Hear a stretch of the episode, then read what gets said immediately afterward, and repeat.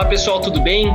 Estamos aqui para mais um episódio do nosso podcast, o Urotalks, podcast oficial da Sociedade Brasileira de Urologia, Seção São Paulo. E hoje num episódio especial, se assim podemos dizer, porque é o último episódio dessa segunda temporada e o último episódio dessa gestão, né, da gestão da SBU 2020-2021, que criou esse podcast, que trouxe essa nova ferramenta de educação continuada, não só para o associado, mas de informação também para o público leigo, né? E, e por conta disso, eu gostaria aqui de trazer alguns números antes de apresentar o nosso próximo tema e os nossos próximos debatedores a respeito do nosso podcast, né? Hoje esse ano nós tivemos um parceiro, né? A Zodiac, aí com a campanha hashtag Minha Saúde no Azul, da no nosso Novembro Azul, e o hashtag Saúde Masculina Sem Tabu. E Nesses dois anos, nós tivemos 71 episódios, né? Nesses episódios a gente abordou ciência, né? Com toda a questão de urologia como um todo. A gente abordou carreira, a gente abordou lazer. E os números que a gente tem aqui, né? Estratificados, tanto pelo Spotify quanto SoundCloud, que são duas plataformas de streaming, nós tivemos aqui mais de 60 mil vezes que os nossos episódios foram ouvidos, né? Nós temos registrados aí mais de 3 mil ouvintes diferentes de todos os nossos episódios, com mais de 1.300 seguidores fiéis que nos acompanham e de todos os países. Esse é um cenário que eu gosto de, de fortalecer. Né? Se a gente pegar tanto Spotify quanto SoundCloud, nós temos ouvintes do Peru, bastante gente do Peru, agradeço, né? Todos os nossos amigos da América Latina, Bolívia, Equador, Colômbia, Paraguai. Nós temos bastante gente da Europa, então tem Portugal, tem Irlanda, tem Bélgica, tem França, né? Nós temos colegas nos Estados Unidos, no Canadá. Então, mais quase 50 outros países já ouviram pelo menos uma vez os nossos episódios. Então, confirmando aí o sucesso né, desse programa, do podcast, confirmando que a gente conseguiu atingir educação continuada como um todo e a urologia, discutir urologia como um todo. E algumas cidades também, especificamente, são bastante acessados, né? Aqui no Brasil, Rio de Janeiro, Brasília, Feira de Santana, Goiânia, Fortaleza, Santos. Mas tem uma cidade em específico, que é Columbus, capital de Ohio, nos Estados Unidos, que tem bastante acesso. Então, aqui, se esse colega que estiver ouvindo a gente aí em Columbus, Ohio, ouvir esse episódio, faça um convite para que ele entre em contato com a SBU São Paulo, para a gente poder fazer uma reportagem, enfim, a gente conversar com ele um pouco a respeito também de como ele pode ser acessar isso e o quanto isso trouxe de benefício para ele. Mas mais uma vez, então, ratificando esse sucesso, né? A gente vai fazer um, um episódio aqui especial hoje, inclusive para fechar com chave de ouro, né? Tanto o primeiro episódio é importante, mas esse último da nossa gestão também é importante. E nós vamos falar de um tema que, obviamente, é também um tema controverso, precisa de bastante informação e, de novo, a gente tem um papel aqui importante de levar informação para o urologista geral, não só aquele que atua nas subespecialidades. Então, hoje o nosso tema é terapia de reposição de testosterona, se é herói ou se é vilão, né? E as controvérsias e as dificuldades que a gente pode ter no nosso dia a dia. Como não é diferente, nós convidamos aqui nossos especialistas no assunto e eu vou apresentar aqui para vocês. Está aqui com a gente então o Dr. Fernando Fácil, ele é professor na Faculdade de Medicina de São José do Rio Preto, é atual coordenador do Departamento de Medicina Sexual na SBU Nacional e membro da nossa diretoria dessa gestão. Obrigado, Fernando, por você estar aqui com a gente. Obrigado eu pelo convite, pelo honroso convite de poder participar dessa sessão especial. Muito obrigado por estar dividindo isso com vocês. Obrigado, a gente que agradece. Está aqui também com a gente Dr. Agnaldo Nardi, que é professor na Faculdade de Bauru, da USP de Bauru, ex-presidente da SBU na biênio 2012-2013 e vai conversar um pouquinho aqui também aqui a respeito desse tema com a gente. Obrigado, Agnaldo, por aceitar o convite. Obrigado, Leonardo. Eu não poderia deixar de parabenizar toda a diretoria da Expo São Paulo, na pessoa do nosso querido Geraldo Faria, né, que nesses dois últimos anos aqui, com pandemia e tudo mais, talvez o, o período mais crítico da nossa existência, né, pelo menos da nossa geração, souberam conduzir a Expo São Paulo naquele rigor, com aquela novidade, com aquela, aquele impulso maravilhoso que gera toda a urologia do Brasil. Parabéns vocês, é, esses jovens valores aí, Marcelo, Leonardo e Fernando, que já não é tão jovem assim, mas vocês foram ótimos. Ah, é, assim, é uma alegria muito grande participar desse último evento coroando essa gestão. Muito obrigado, é uma honra para a gente aqui a sua presença, sem dúvida nenhuma, ratifica o trabalho bem feito. E como não poderia ser diferente, também está com a gente aqui Dr. Geraldo Faria, presidente da atual gestão da SBU São Paulo, né, 2020-2021, para debater também esse tema. Obrigado, Geraldo. Oi, Léo, tudo bem? Muito obrigado pelo convite. É uma grande honra estar aqui com você e participando desse último episódio né, do podcast da SBU São Paulo, que foi sem dúvida um grande sucesso. Foi uma atividade que nós tivemos aqui dentro do nosso biênio, que realmente, conforme os números que você mostrou, atingiram o nosso objetivo. E sem dúvida nenhuma, eh, a grande parte desse sucesso deve-se a você que conduziu de maneira brilhante o, essa atividade da SBU São Paulo. Um abraço aí aos meus companheiros aqui, ao Marcelo, ao Agnaldo e ao Fernando. Muito obrigado, que agradeço. Qualquer função que a gente assume numa diretoria, a gente tem que assumir com a necessidade de fazer bem, fazer melhor, né? Nossa campanha era fazer cada vez mais e melhor. E também, qual é a função que a gente assume na diretoria? Eu costumo dizer que é uma função de revezamento, né? Não é uma função de competição, é uma função de revezamento. O próximo que entra tem que entrar fazendo o mesmo esforço e a mesma corrida que a gente fez. E esse também é um episódio especial porque ele vai servir de passagem de bastão né? A nossa gestão já está definida para o próximo biênio, né? Personificação do presidente Dr. Marcelo Wroclawski, e hoje vai moderar comigo, vai me ajudar a moderar esse episódio, Dr. Marcelo Cabini, que é o nosso atual coordenador da medicina sexual na SBU São Paulo, mas que será o próximo coordenador desse projeto do podcast nos próximos dois anos. Então, Marcelo, obrigado por você ter aceitado o convite de participar aqui comigo e já de antemão te desejo boa sorte e sucesso na próxima gestão. Olá pessoal, tudo bem? É, sejam todos muito bem-vindos. Rapaz, que responsabilidade, hein, Léo? É, bom, antes da gente começar, e porque o tema é bastante extenso e eu queria dizer algumas palavras aí. Rapidamente, eu queria primeiro parabenizar o Léo pelo trabalho. Vou chover no molhado, mas parabenizar o Léo pelo trabalho de sucesso que ele fez com esse projeto. É um projeto que expandiu o seu raio de ação inicial, né? Ele foi do estado de São Paulo para o Brasil e, como o Léo mostrou nos números, foi do Brasil para o resto do mundo. E vai ser um imenso prazer, mas um imenso desafio conduzi-lo no mesmo nível de excelência que o que o Léo fez nesses últimos dois anos. É, eu queria também deixar meu agradecimento aqui público ao Dr. Geraldo, que dá, nos dá o prazer da presença hoje, que foi a pessoa que me convidou a fazer parte pela primeira vez da, da sociedade, é, trabalhar no, no, Departamento de Disfunção Sexual e parabenizá-lo também por uma gestão que a gente pode dizer que foi impecável frente a um tempo que, como o Agnaldo disse, talvez dos mais desafiadores que a gente teve aí na, na, nossa, na, nossa, na nossa existência. E dizer também que é um grande prazer dividir esse espaço com dois grandes nomes da urologia e dois grandes amigos também, o Fernando e o Agnaldo. Bom, Léo, vou começando então, uh, vamos ao que interessa. Como o Leonardo adiantou, o tema hoje é, é um tema que dá, dá tempo para fazer vários podcasts a respeito, né? Que é o uso da testosterona. E essa questão, essa visão ambígua dela, né? Como herói ou vilão. E nesse contexto, acho que a ideia é a gente não entrar tanto em indicações, é, em formas de tratamento, mas sim é, na visão do urologista geral, o que, que faz ele temer usar a testosterona e, e, por que que às vezes ele, ele vê a testosterona como uma vilã. E quando a gente fala dessa relação da testosterona, certamente a, a relação mais controversa que a testosterona já teve desde o início da sua existência é, ou da sua ciência é, é, a próstata, né?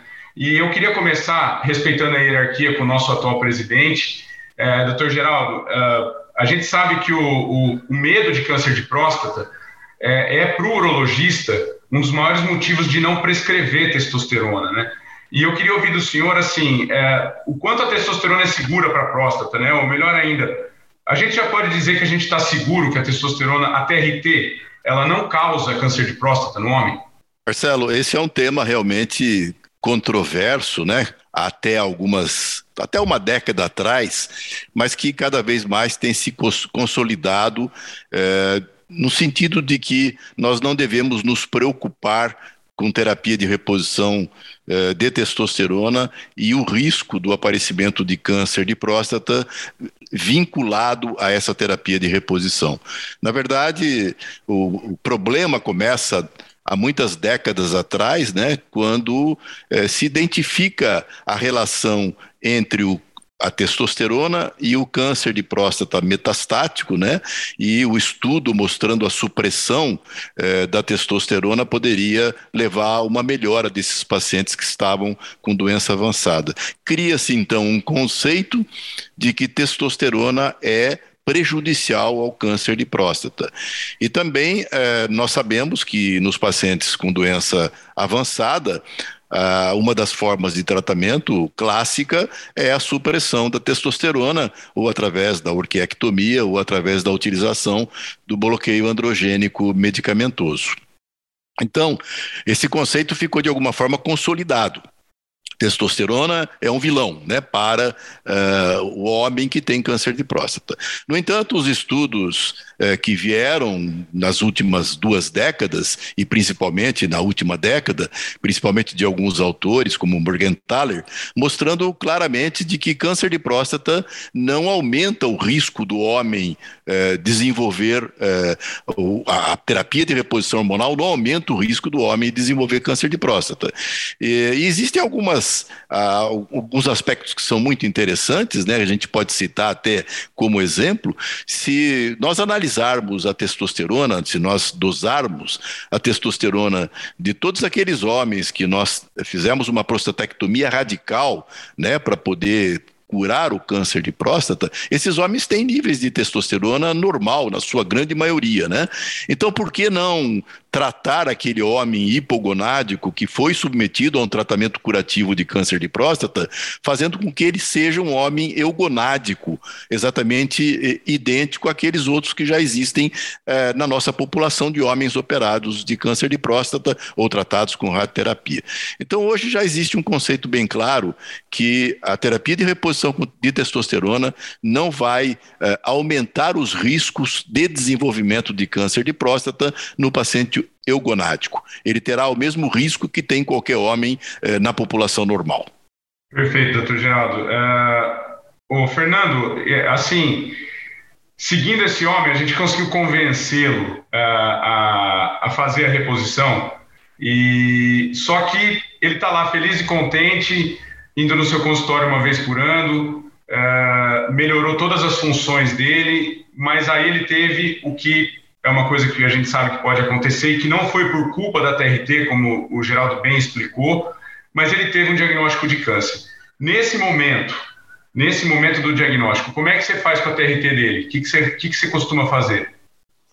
Bem, Marcelo, essa situação é uma situação pontual e ela normalmente ela já tem esclarecimentos em todos os consensos. Nesse momento você tem que interromper a, a, a reposição com testosterona, embora já dados brilhantes mostrando que não foi a testosterona provavelmente a causadora disto, mas este paciente precisa interromper, se fazer toda uma avaliação de qual é o risco dessa doença, qual é o tipo de doença, para que você possa dar oferta a ele de qual o melhor tratamento para curar e, posteriormente, discutir com este paciente a nova, a reintrodução do tratamento da, da TRT. Então, no momento do diagnóstico, interrupção.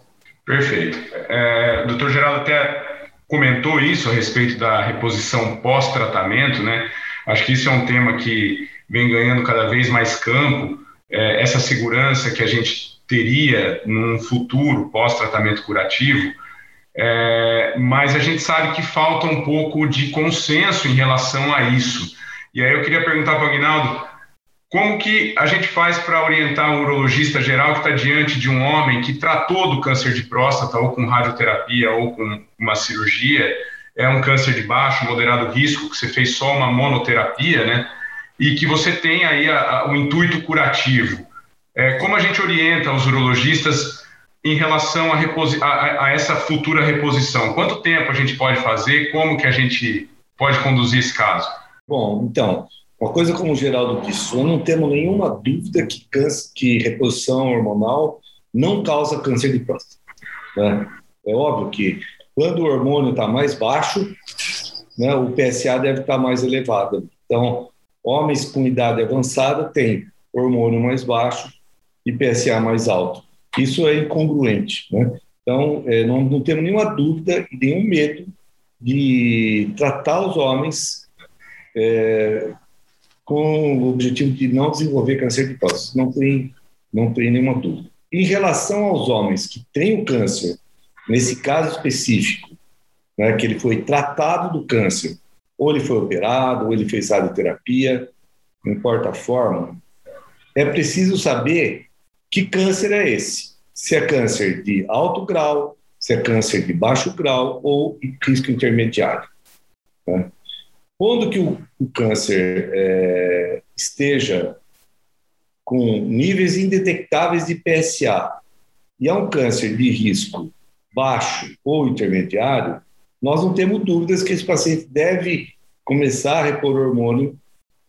E aqui entra uma única dúvida que a gente existe ainda, que se chama o intervalo prudente. Qual é o intervalo prudente entre o início da reposição hormonal após o paciente ser considerado curado do câncer de próstata? Considerado curado, mais uma vez, são os casos que o PSA está indetectável após a cirurgia. E esse período, nós não temos consenso qual é. Mas eu não faço terapia de reposição hormonal antes de um ano após o tratamento é, do câncer de próstata. Acho que você vai discutir também uma, uma possível terapia de reposição hormonal com o paciente que está fazendo o Alt-4 né? Então, esse é um outro aspecto. Mas eu, particularmente, não me sentiria seguro antes de um ano de, de tratamento após o, ele, os pacientes níveis detectáveis. É, eu acho que é, essa é a grande questão mesmo que a gente tem é, em relação a a, a essa dúvida, né, o grande ponto de interrogação. E eu ia exatamente passar essa bola para o Geraldo, é, para ele falar de outro tema que também é controverso, mas a gente tem ganhado também cada vez mais segurança, que é a questão dos pacientes com active surveillance, né, que a gente sabe que a gente está cada vez mais, esses, esses, pacientes têm aumentado em número, né, porque a gente está fazendo diagnóstico mais precoce, então é um paciente que também está clamando por uma reposição, né, Geraldo? Como é que como é que está essa questão aí? É, esse talvez seja uma questão mais controversa ainda, né, Marcelo? Não existe ainda, seguramente, um consenso, existe uma tendência, né? E aí eu vou repetir exatamente aquilo, né? Você tem um paciente em que você selecionou para vigilância ativa, porque ele tem os critérios necessários para isso.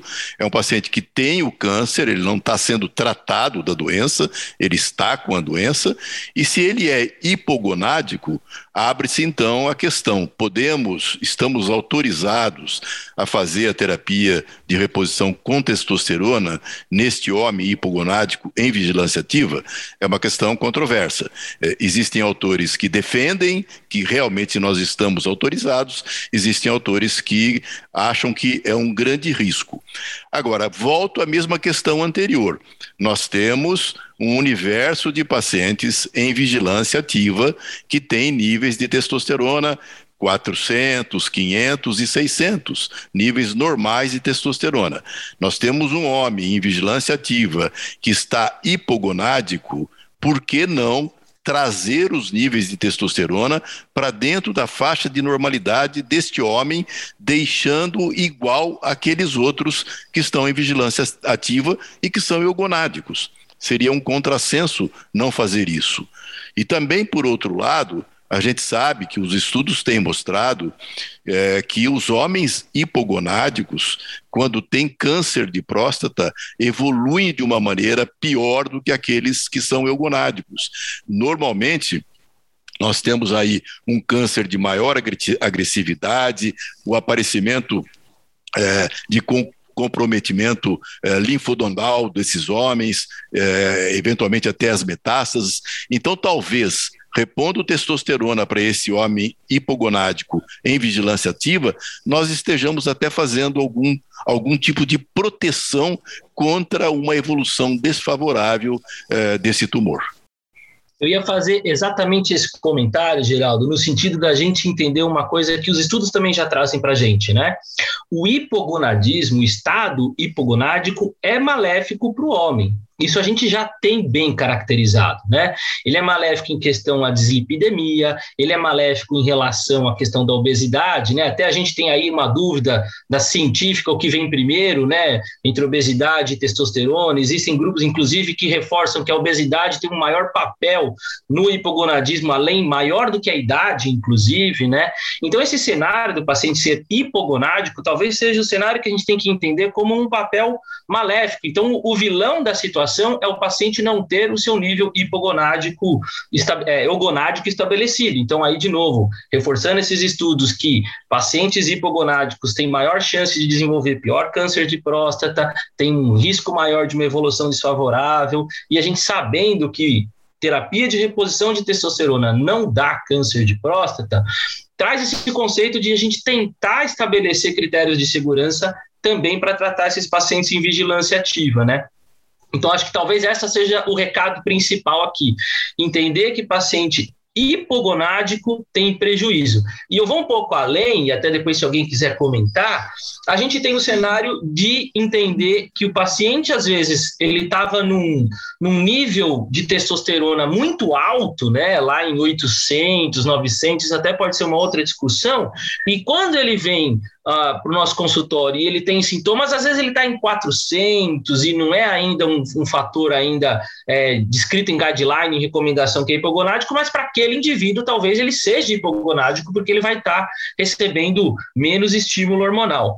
Fazendo um link com o nosso próximo, nosso próximo dúvida, né? Nosso, nosso próximo vilão ou herói, que é justamente nesse paciente de síndrome metabólica, né? Vamos pensar no cenário do paciente obeso, vamos pensar no cenário do paciente com diabetes mellitus, com dislipidemias, né? Começar talvez aqui com o Fernando agora, para a gente dar, dar um bate-bola. Você acha que, qual que é o cenário que você vê, Fernandinho, na terapia de reposição de testosterona para esse paciente obeso? Você acha que esse tratamento tem um papel é, do ovo e da galinha, né? O obeso ficou hipogonádico que nós vamos tratar e talvez melhore a obesidade? Ou você acha que se a gente tratar a obesidade, como alguns guidelines até indicam para a gente antes de começar a reposição de testosterona, nós vamos fazer esse paciente tornar eugonádico? A, a colocação é ótima, Léo. E eu vou aproveitar para exemplificar que na sessão da International Society for Sexual Medicine, no último dia, na sessão Best of the Best, um dos trabalhos apresentado pelo Dr. Mário Madi é justamente isso tudo que você está me perguntando. Mostrando, e aqui fazendo o contexto com, é, com, com, a, com o nosso tema, eu acho que a testosterona ela é muito mais pró do que vilã em tudo isso que a gente está conversando. Mas em se falar do paciente com síndrome metabólica, esse paciente é pensar que nós precisamos desinflamá-lo. É um paciente rico em citoquinas, é um paciente que está com obesidade, ele tem a sua imunidade toda ela dilacerada. Então, veja, o Dr. Mário Madi mostrou que pacientes hipogonádicos, que tinham hiperplasia prostática e obesos, quando você entrava com a terapia de reposição com testosterona, você não só diminuía os níveis de citoquinas desse paciente, melhorava o processo inflamatório, melhorava o trofismo vascular, melhora o trofismo muscular, ele melhora a, principalmente a ação da, da oxonitrosintetase e faz com que o paciente tenha benefícios que no passado muito se disse, olha, era uma contraindicação relativa tratar pacientes com IPSS acima de 19.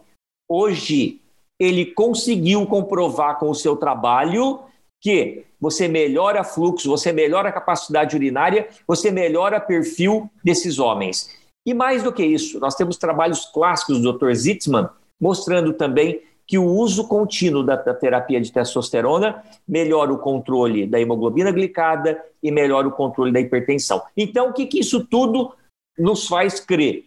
Que vai melhorar e vai desinflamar o paciente. Desinflamou o paciente, nós estamos no caminho de melhorar o paciente com síndrome metabólica.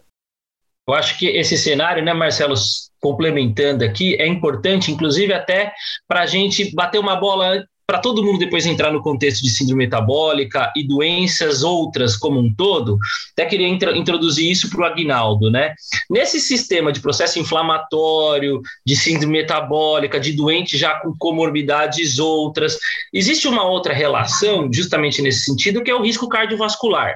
A gente sabe que o principal efeito adverso da testosterona é aumentar o hematócrito, e se a gente levar em consideração que esse paciente vai ter síndrome metabólica, vai ter dislipidemia, ele está nesse estado hiperinflamatório, digamos assim, né, que também ficou bem em evidência nesses períodos de pandemia por causa do Covid, que era outro estado hiperinflamatório, uh, existe uma preocupação em relação ao risco cardiovascular. Então, antes da gente discernir sobre todas as outras questões de síndrome metabólica, como é que a gente está encarando hoje terapia de reposição de testosterona e risco cardiovascular nesse paciente? Oh, obrigado, Léo. Eu queria só dar um adendo aqui em relação à obesidade. Né? Realmente, a, a testosterona ela tem predileção por célula adiposa, isso não tem dúvida alguma.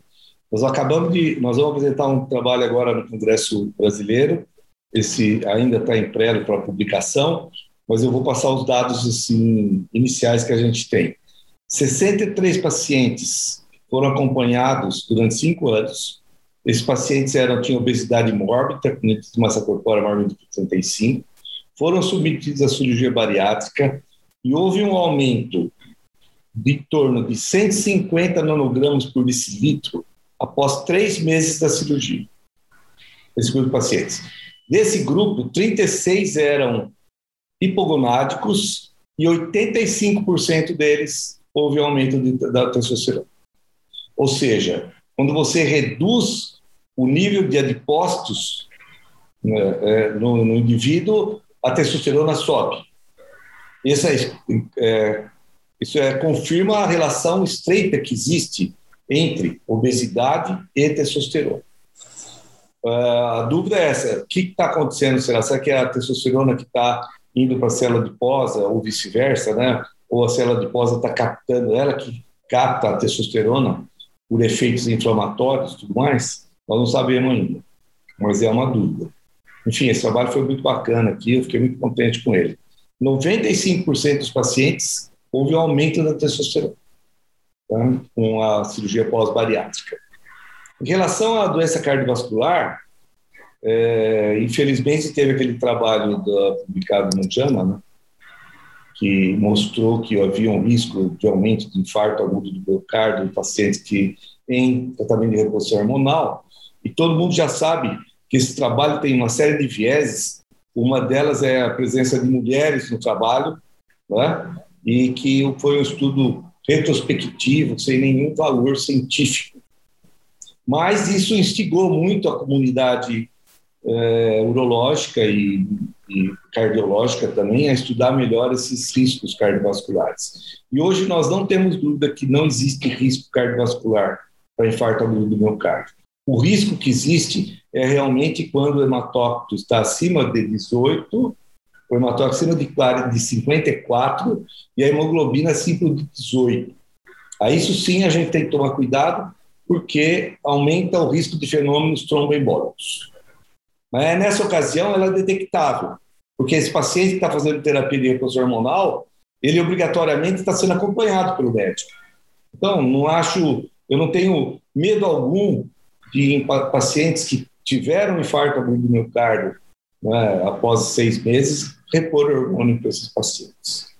E, e, de novo, a gente está num cenário onde o hipogonadismo talvez seja também um, um, fator de risco. Né? A gente tem alguns trabalhos onde já começam a mostrar para a gente que esses pacientes hipogonádicos eles podem ser eventualmente é, prevenidos de eventos cardiovasculares. Alguns trabalhos já falam isso, né? Se você trata esse paciente hipogonádico, alguns trabalhos sugerem para a gente prevenção de diabetes mellitus, né? Lógico que ainda é bem incipiente a, o aparecimento desses trabalhos em relação à prevenção de diabetes mellitus e de tratamento eventual do diabetes mellitus. Tem um trabalho bem interessante aí que, que mostrou até 30% de pacientes que deixaram de ser diabéticos com reposição de testosterona, né?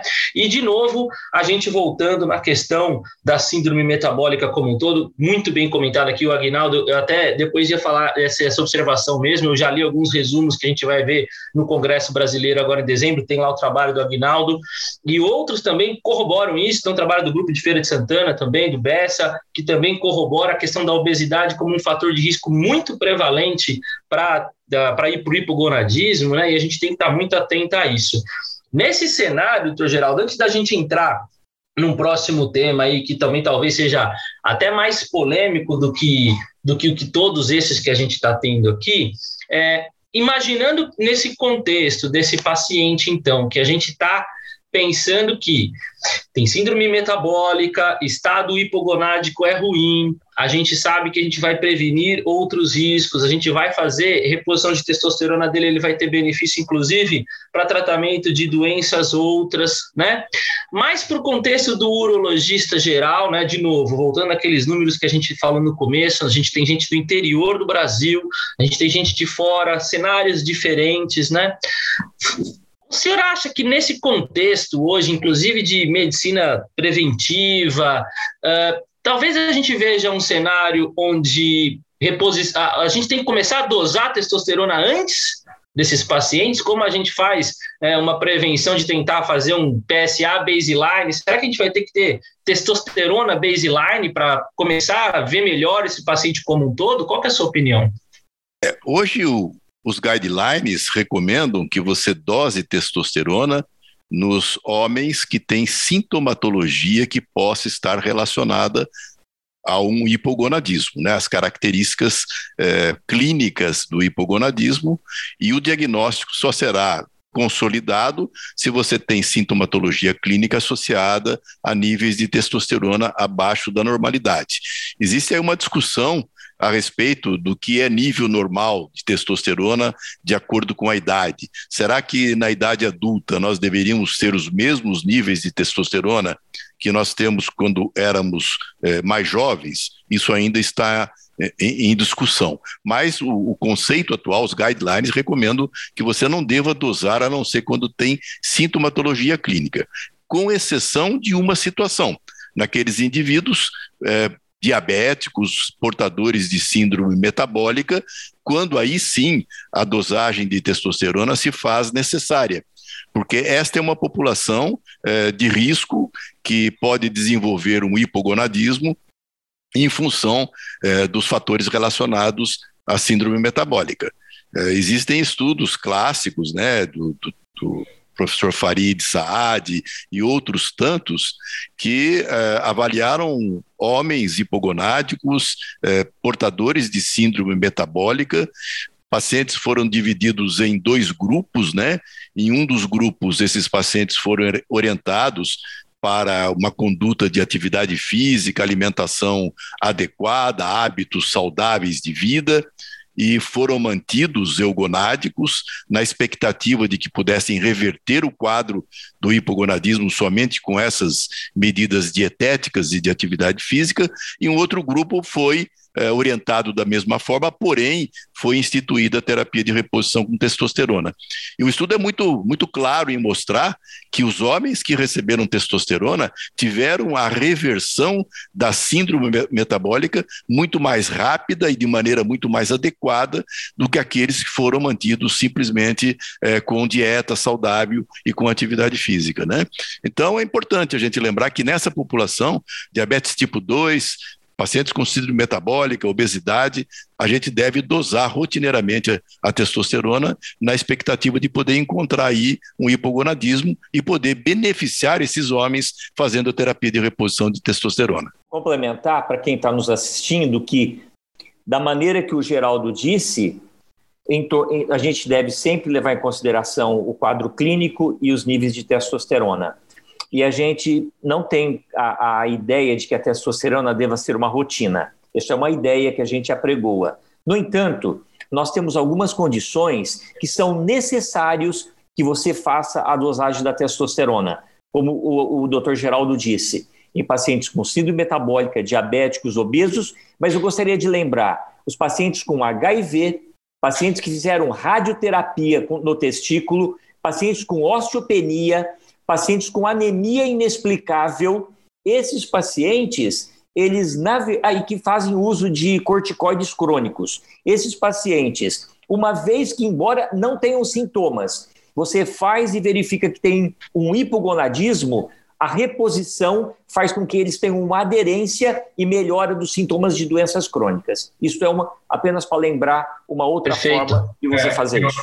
Eu acho que eu acho que é uma a, gente olhando, observando a literatura atualmente, a gente tem realmente visto uma, uma tendência à migração né, da testosterona como um tratamento já bem estabelecido e seguro para o homem hipogonádico, sabidamente hipogonádico, para uma tendência a algo preventivo, que foi o que o Léo levantou, né? É, de você, talvez, no futuro, eu acho que a gente não tem evidências para isso ainda, mas no, no futuro, é, a gente usar a, a, a, reposição de testosterona como prevenção de uma eventual de uma, de, um, de uma síndrome metabólica, de uma obesidade, de um estado inflamatório, como o Fernando falou. Talvez a gente, pegando o homem hipogonádico antes dele manifestar sintoma ou em tendência de hipogonadismo, né, talvez essa seja a tendência futura. Eu acho que a literatura, até o, o trabalho sobre, sobre diabetes pacientes com resistência à insulina, o australiano que saiu esse ano, ele, ele levanta essa bola mesmo de você prevenir, né,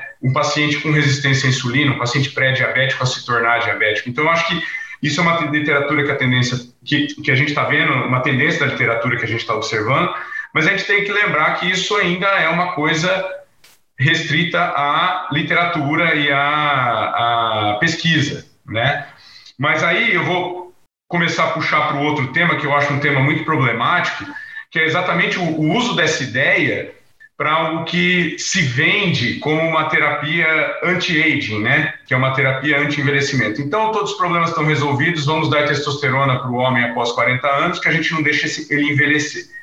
E aí, nesse ponto, eu queria, eu queria perguntar para o Aguinaldo, Aguinaldo, uh, que risco que isso traz, em média? O que, que você vê aí desses pacientes que usam de forma desenfreada a, a testosterona para fins recreativos ou de não envelhecimento.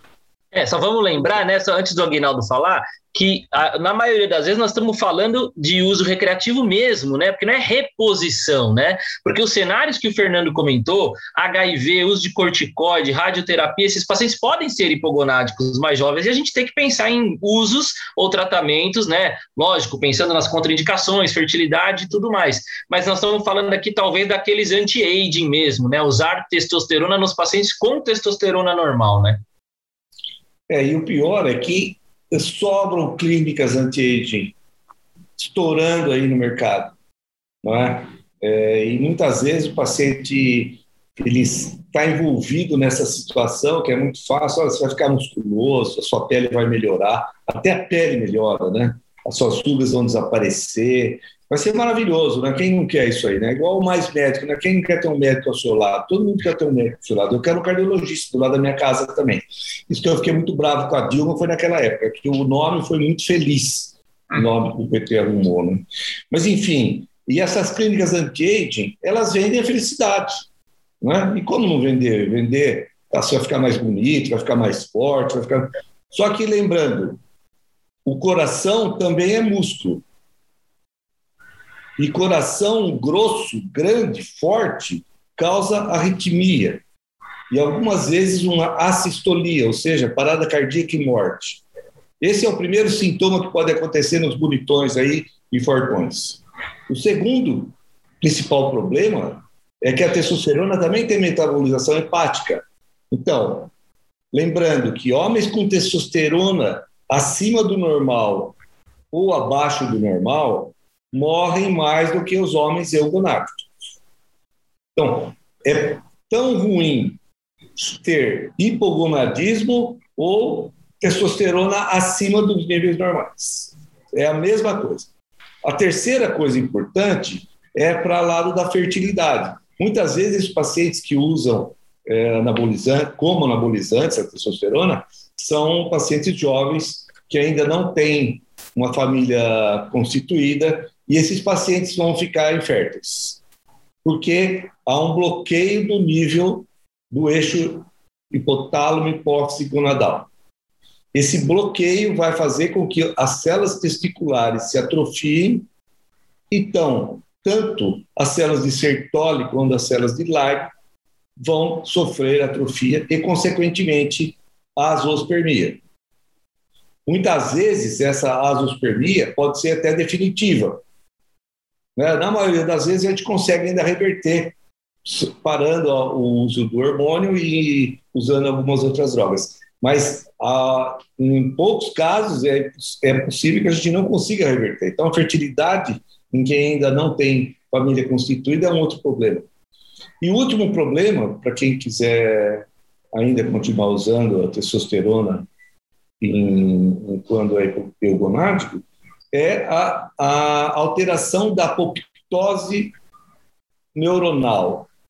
Ou seja, alterações da apoptose levam a, a que a morte celular programada esteja totalmente alterada.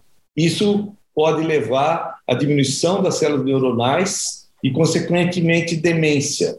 É fácil, é só ver o Arnold Schwarzenegger falando lá, ou o Rambo, né? Dando uma entrevista agora aos 80 anos de idade. Eles não conseguem concluir uma frase de maneira alguma. Então, é importante que a gente tenha essa, esse cuidado, e acho que é um, um, sim, um, um papel da Sociedade Brasileira de Urologia levar essa informação para todo mundo mesmo, que isso não é brincadeira, né? Isso pode levar a sérios riscos para o homem né, durante a sua vida. O Geraldo, até nesse ponto eu ia, eu ia destacar isso, o papel que nós urologistas temos frente a isso, e eu queria ouvir uh, também a opinião de vocês a respeito de um tema que acabou uh, uh, ganhando espaço agora na, na sociedade de endocrinologia, que são os implantes, né? A gente tem visto muito a utilização de implantes subcutâneos de testosterona. Eu queria saber a respeito de vocês aí, a opinião, doutor Geraldo. Marcelo, a gente não tem disponível no mercado brasileiro essa formulação de testosterona. Ela existe em outros, em outros países, né? Estados Unidos tem, é, e o implante é uma das formas de reposição com testosterona. Né?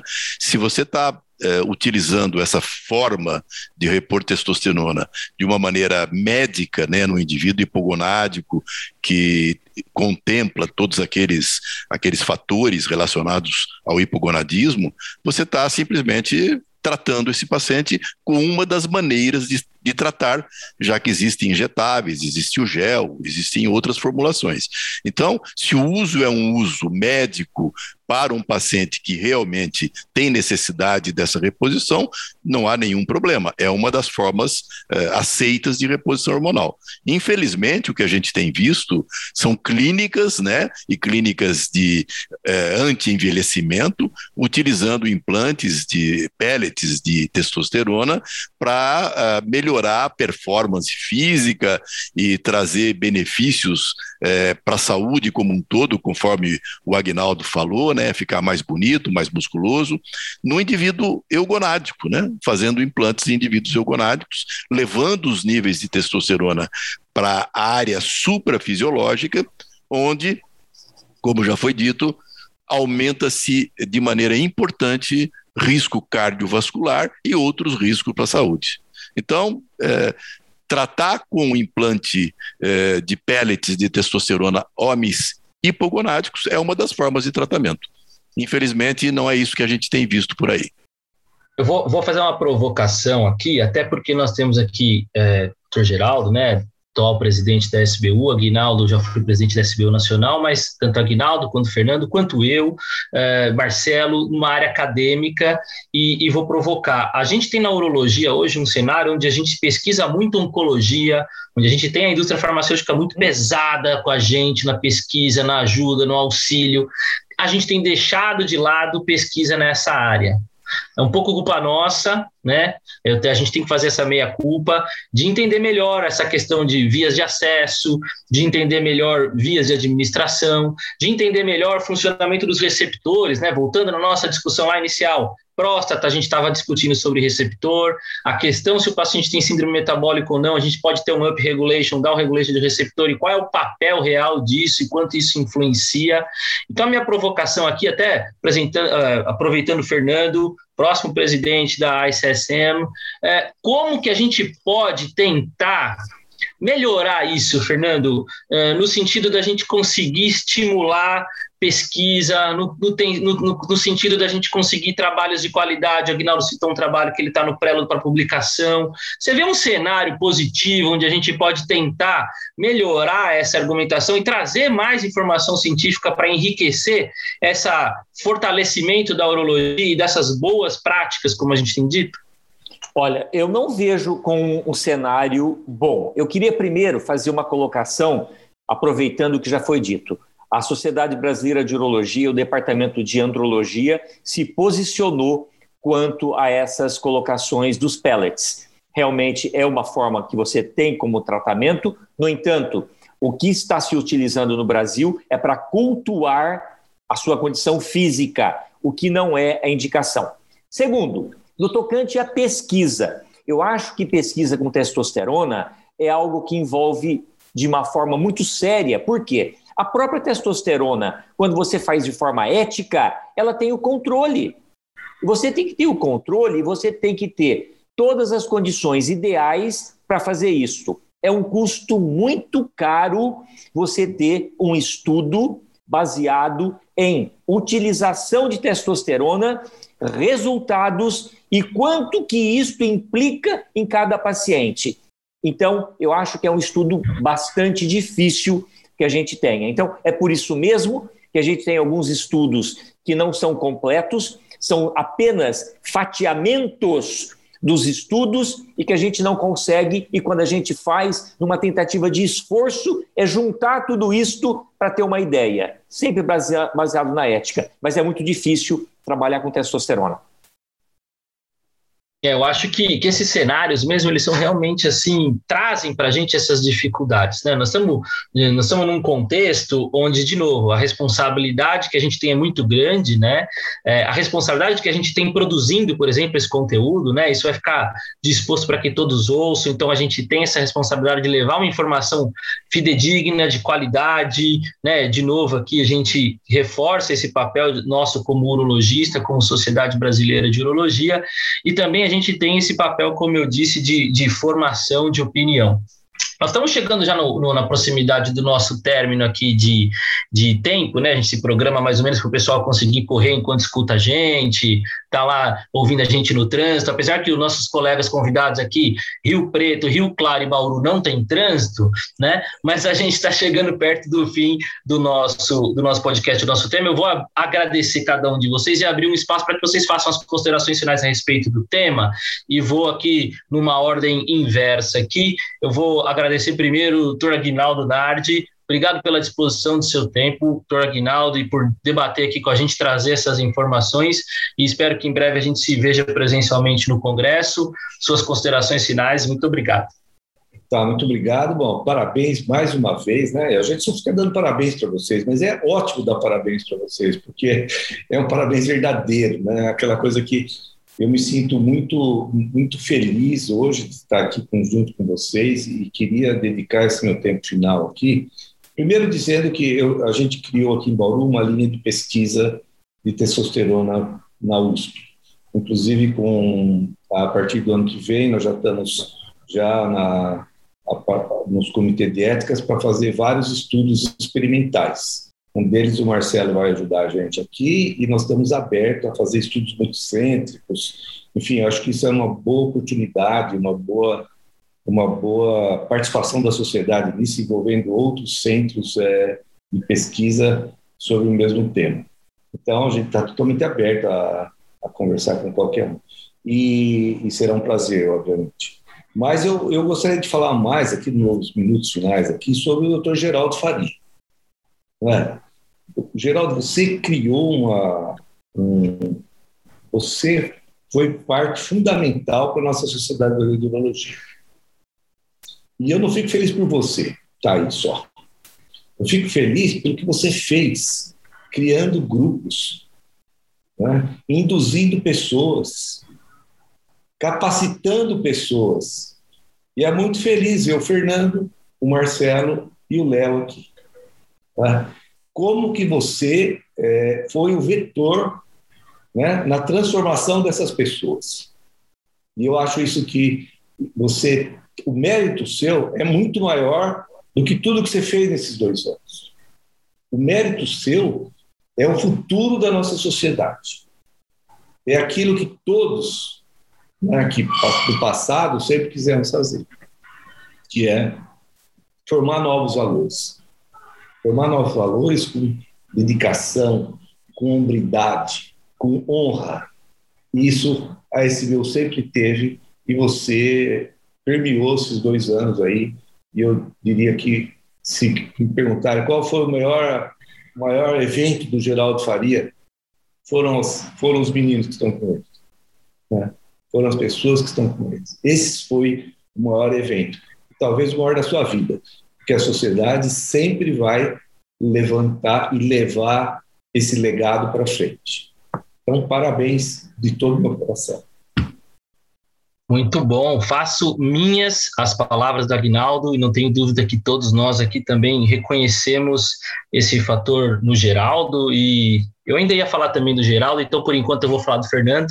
Né? Agradeço aqui ao Fernando também a, a, participação aqui com a gente, também um colega que participou junto com a diretoria e que hoje aí está também brilhando e, como eu disse, próximo presidente da ISSM, levando o Brasil e a medicina sexual do Brasil ainda em lugares maiores. Obrigado, Fernando, pela sua participação. Eu que agradeço, faço apenas uma correção. Estou presidente da Sociedade Latino-Americana de Medicina Sexual. Muito obrigado. Não, e sem dúvida nenhuma, para terminar, testosterona, herói ou vilão, eu acho que nas mãos éticas da urologia e principalmente das pessoas que se espelharam em tudo que o Geraldo nos ensinou, o Geraldo como professor, o Geraldo como capacidade de montar equipes e fazer as coisas funcionarem, testosterona na mão do urologista verdadeiramente é herói.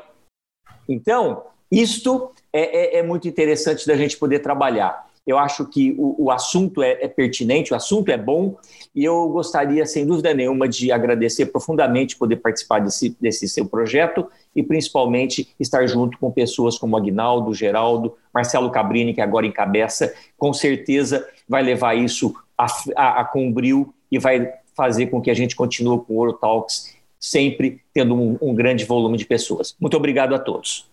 Obrigado, Fernando. Na verdade, deixa gravada essa, essa, essa fala minha, esse erro meu, que na verdade foi uma previsão, tá, Fernando? Nos próximos anos, depois da presidência da Islândia, você assume a ISSM.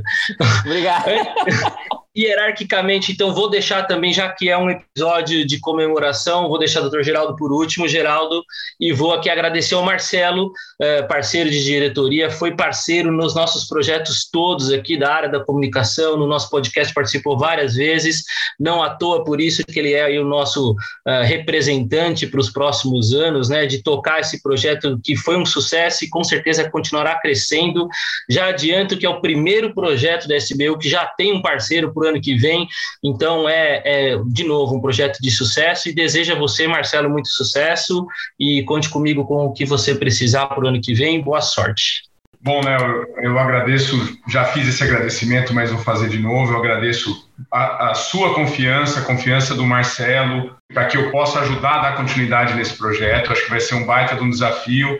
Tenho, tenho certeza que você vai me ajudar. É, mas a gente vai, eu vou tentar ao máximo aí fazer com que esse projeto mantenha o nível que, com o qual você o colocou. Então, agradeço a confiança de vocês. Gostaria de mais uma vez parabenizar publicamente o Dr. Geraldo, agradecê-lo pela oportunidade de iniciar essa trajetória, essa trajetória na sociedade. É, agradecer ao Agnaldo, que sempre foi um grande amigo, um grande parceiro também. É, e dizer que estamos aí para trabalhar e agradeço o convite, sempre foi um grande prazer participar e agora vou poder estar presente em quase todos, né, Léo? então, obrigado aí mais uma vez, doutor Geraldo. Agradeço mais uma vez e parabéns pela, pela postura de sempre. Muito bom, Marcelo. E, de, e, lógico, último episódio da gestão não tinha que ser diferente. As últimas palavras vão ser do nosso presidente, reforçando aqui as palavras do Agnaldo, uma pessoa que a gente percebeu nesses dois anos de gestão a capacidade compromisso, a ética e o desempenho né, que a diretoria teve, muito por conta de como ele conduziu essa equipe. Concordo com o Aguinaldo, um, um dos maiores méritos do Geraldo é o fator agregador que ele trouxe e como estimular na gente o melhor que a gente pode fazer. Então, agradeço também. O Geraldo foi também quem me levou para questões associativas, já desde a Nacional, né, Geraldo, na questão da comunicação e hoje também estou aqui. Eu agradeço publicamente essas oportunidades, a gente agradecer publicamente as pessoas. A gente tem que cada vez dar mais mérito, dar mais jus e as pessoas todas que estão fora do circuito entenderem a quem realmente a gente deve dar mérito. Então, mais uma vez, muito obrigado. E suas palavras finais, doutor Geraldo. Bom, vou começar fazendo um agradecimento para o Agnaldo, meu querido amigo Agnaldo Nardi, o meu orientador, a pessoa com que eu me espelho sempre, porque foi nosso presidente da sessão estadual, foi nosso presidente da sessão nacional, da, da Sociedade Nacional, uma pessoa que tem uma experiência associativa fantástica, tem uma visão muito grande do, do todo, né, do que é uma, uma comunidade urológica e o que ela representa dentro desse contexto nacional, e é uma pessoa que é, todas as vezes que eu enfrentei alguma dificuldade, sempre pegava o telefone e ligava para o meu amigo Aguinaldo. Obrigado, Aguinaldo, pelas palavras carinhosas, né? É, muito grato mesmo. Agradeço aí é, ao Fernandinho e ao Marcelo é, por esse período tão profícuo que nós tivemos dentro da SBU São Paulo, né? Vocês foram sempre companheiros, amigos, sempre é, atendendo às necessidades da SBU São Paulo. É, foi muito bom compartilhar com vocês esse período. Um agradecimento ao Léo, meu amigo Léo, aprendi a admirar e a gostar muito do Léo. O Léo foi meu, meu braço direito, meu braço esquerdo, e muitas das vezes, e dos, dos muitos problemas, eventualmente, eventuais que a gente enfrentou nesses dois anos, e sem dúvida nenhuma, eu tenho absoluta certeza que a sociedade Brasileira de Urologia, Seção de São Paulo, está em ótimas mãos nessa próxima administração, que vai ser comandada pelo Marcelão Proklavski, e que tem todo esse grupo aí presente, né? O, o Fernando, o Marcelo, o Léo, continuando dentro da SBU, trazendo todo um esforço para que a nossa sociedade é, cresça cada vez mais, né? E para falar só um pouquinho da testosterona no final, eu queria só lembrar aqui, é, quando nós começamos dentro da SBU, a falar sobre testosterona, terapia de reposição hormonal, nós fazíamos alguns eventos, né? Uh, e eu me recordo muito bem de um evento que eu fiz em Belo Horizonte, lá com o nosso amigo Luiz Otávio, né? E o evento chamava-se Vércias e Controvérsias em Terapia de Reposição Hormonal. Não existe a palavra vércias, mas nós criamos, né? E aí foi interessante a discussão, e sempre no final desses debates, a gente pedia para a plateia votar. Quantos de vocês, colegas urologistas, sentem-se confortáveis em prescrever testosterona para pacientes eh, hipogonádicos? E no início, 10% levantavam a mão. Né? E hoje, se você fizer essa pergunta em qualquer congresso de urologia, 99% vão levantar a mão. Então, nós fizemos um trabalho, nós fizemos um trabalho longo, né, de discutir com os nossos colegas a respeito disso e, mais importante que eu acho, trazer para as mãos do urologista a terapia de reposição com testosterona. Hoje, o urologista, sem dúvida nenhuma, é o médico mais capacitado para poder tratar os pacientes hipogonádicos. Muito obrigado a vocês pela oportunidade. Parabéns mais uma vez pelo sucesso do podcast. Uh, tamo juntos. Ótimo, muito obrigado. Aproveito para dizer a todos os nossos ouvintes que esse episódio e todos os outros estão disponíveis no nosso site www.spu-sp.org.br e também nas principais plataformas de streaming. Não nos vemos no próximo episódio, porque o próximo episódio será conduzido por Dr. Marcelo Cabrini. Mas nos vemos nos próximos eventos. Um abraço a todos, muito obrigado. Até lá.